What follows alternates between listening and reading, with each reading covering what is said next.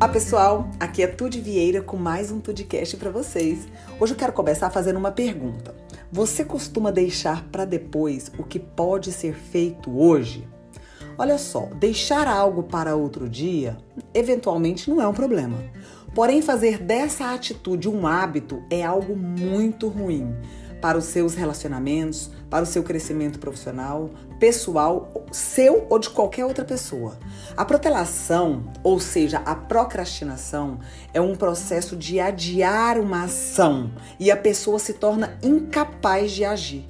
A protelação é um dos pontos principais que impedem muitas pessoas de realizarem seus sonhos. É muito comum e quase todas as pessoas em algum momento deixam para depois o que poderia ser executado imediatamente. Mas fazer disso um padrão de comportamento é o que torna a pessoa um procrastinador, uma procrastinadora.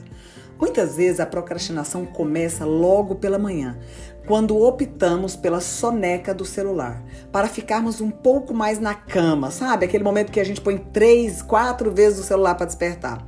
E às vezes é usado também para coisas mais determinantes, como deixar para o último dia a declaração do imposto de renda, ou até adiar o começo das nossas tarefas diárias. Porém, ao postergar as decisões e as mudanças que determinamos a cada início de ano e que por muitas vezes não não são colocadas em ação.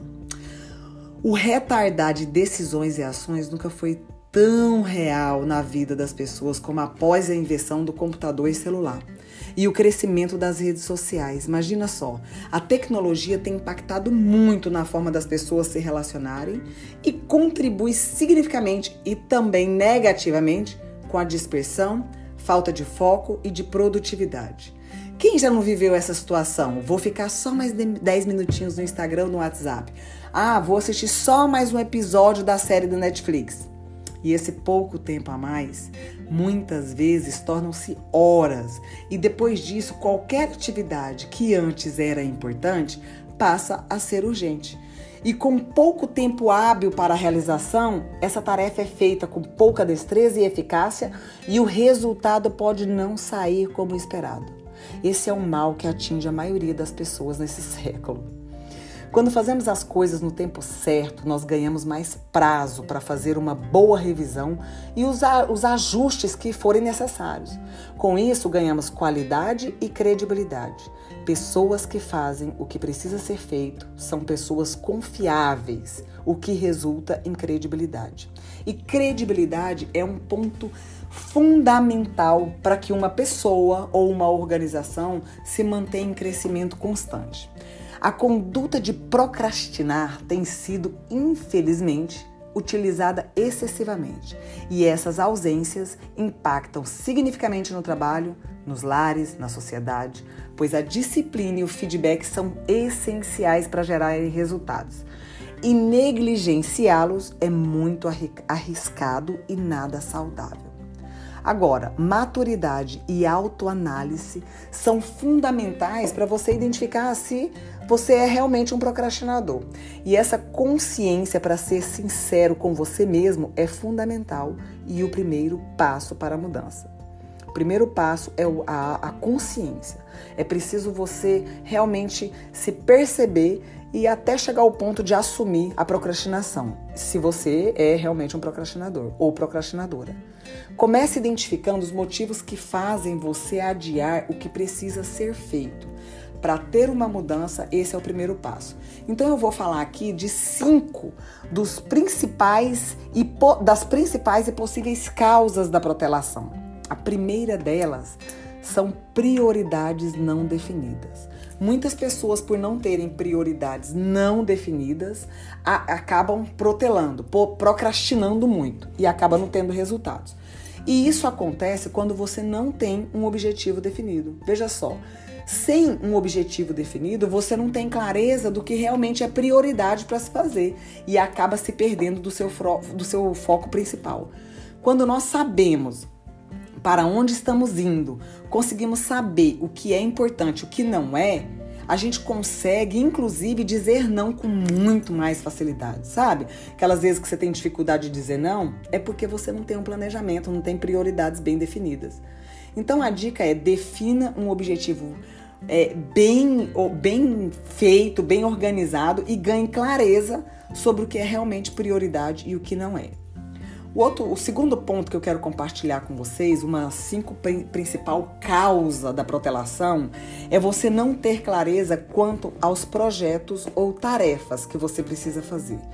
Com um objetivo definido, você vai conseguir também definir quais são as suas tarefas principais para fazer acontecer os seus os resultados que você espera. E clareza de quais são os projetos e tarefas necessárias para alcançar seu objetivo pode fazer toda, mas toda a diferença na hora de decidir se você faz ou se protela. E aí a gente vai pro número para a minha dica número 3, né? Que são as, a, ter, a, terceira principal causa da protelação ou da procrastinação, como você preferir. Sobrecarga de compromissos. Quando você não tem um objetivo definido, consequentemente você acaba assumindo muitos compromissos ou compromissos que não vão te levar para onde você quer. Por quê? Muitas vezes não, não consegue dizer não porque quer ser é, bem aceito pelas pessoas. Aí você não tem um objetivo seu definido, então você acaba dizendo sim quando deveria dizer não. E assume compromissos demais, se perde e acaba não cumprindo o que precisava cumprir, se compromete, compromete a sua imagem também, perde a credibilidade, por aí vai.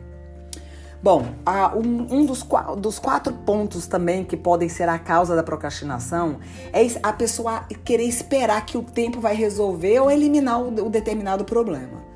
Agora veja bem, algumas pessoas, por não se sentirem confortáveis com a situação de conflito, acaba deixando para depois, na esperança que uma hora isso vai resolver. E olha, acredite, essa pode não ser a melhor saída em várias situações. Enfrentar conversar, resolver, sempre acelera o alcance dos seus objetivos. E um outro ponto, o quinto, né? A minha quinta e última causa que eu quero compartilhar com vocês aqui, porque tem várias. Mas essa é o medo do fracasso. Ah, esse medo compromete muitas pessoas. Muitas pessoas são travadas pelo medo de fracassar simplesmente pelo medo de falhar. Não entram em ação, não fazem o que precisa ser feito na hora que precisa ser feito, simplesmente por esse medo de falhar. As pessoas que mais fazem são as que mais erram, acredite. E também são as que mais aprendem, as que mais têm resultados.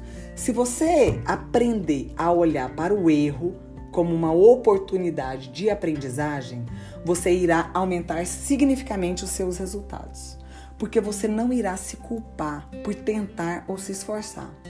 E, assim, aquelas pessoas que têm muito medo de fracassar, a minha sugestão é: no final, se der tudo errado, diga para si mesmo: errei. E daí? Se permita ser imperfeito.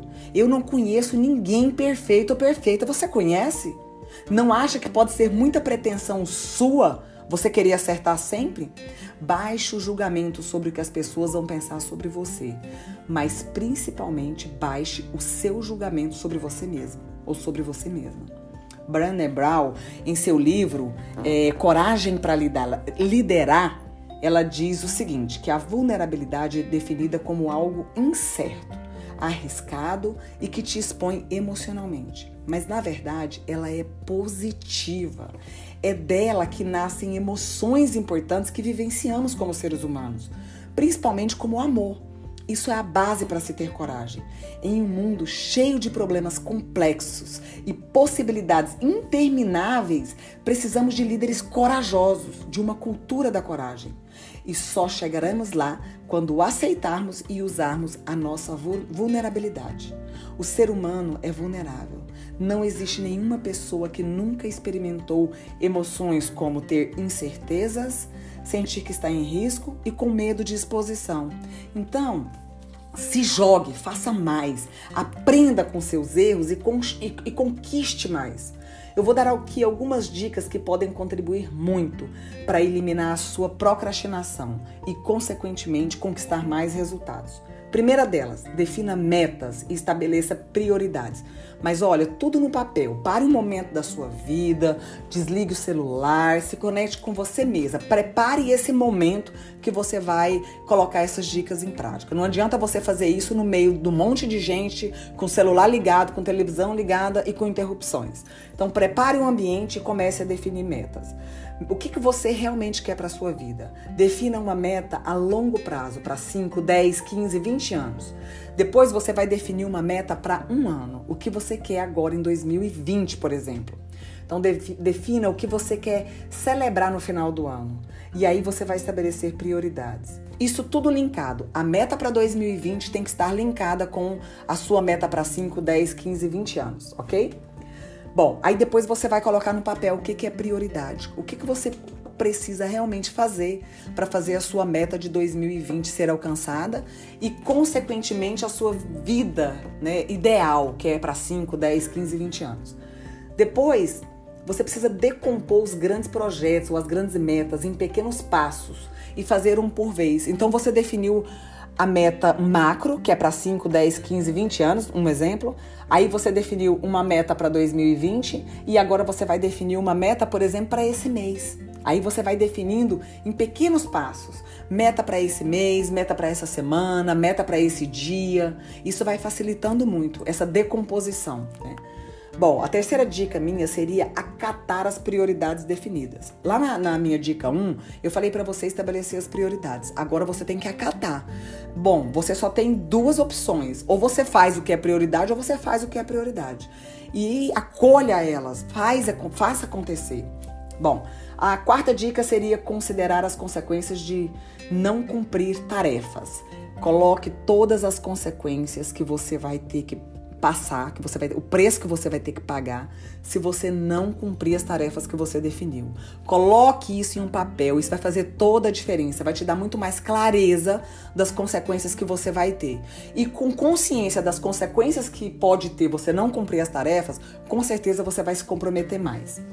E a quinta e última dica: lembre-se de que evitará o estresse de adiar algo até o último minuto.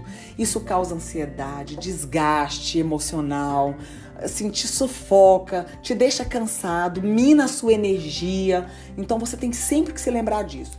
Eu estou sofrendo agora, eu estou pagando o preço agora de fazer algo que eu não queria fazer, mas isso vai me eliminar muito estresse, muita angústia, muita ansiedade. Bom, Chegamos ao fim desse podcast e eu desejo do fundo do meu coração que ele seja suficiente para te inspirar a tomar a decisão de fazer acontecer a vida que você merece e quer ter. Porque ela só será possível se você e somente você fizer o que precisa ser feito na hora que precisa ser feito. Desejo uma vida de muita produtividade para você. Até a próxima!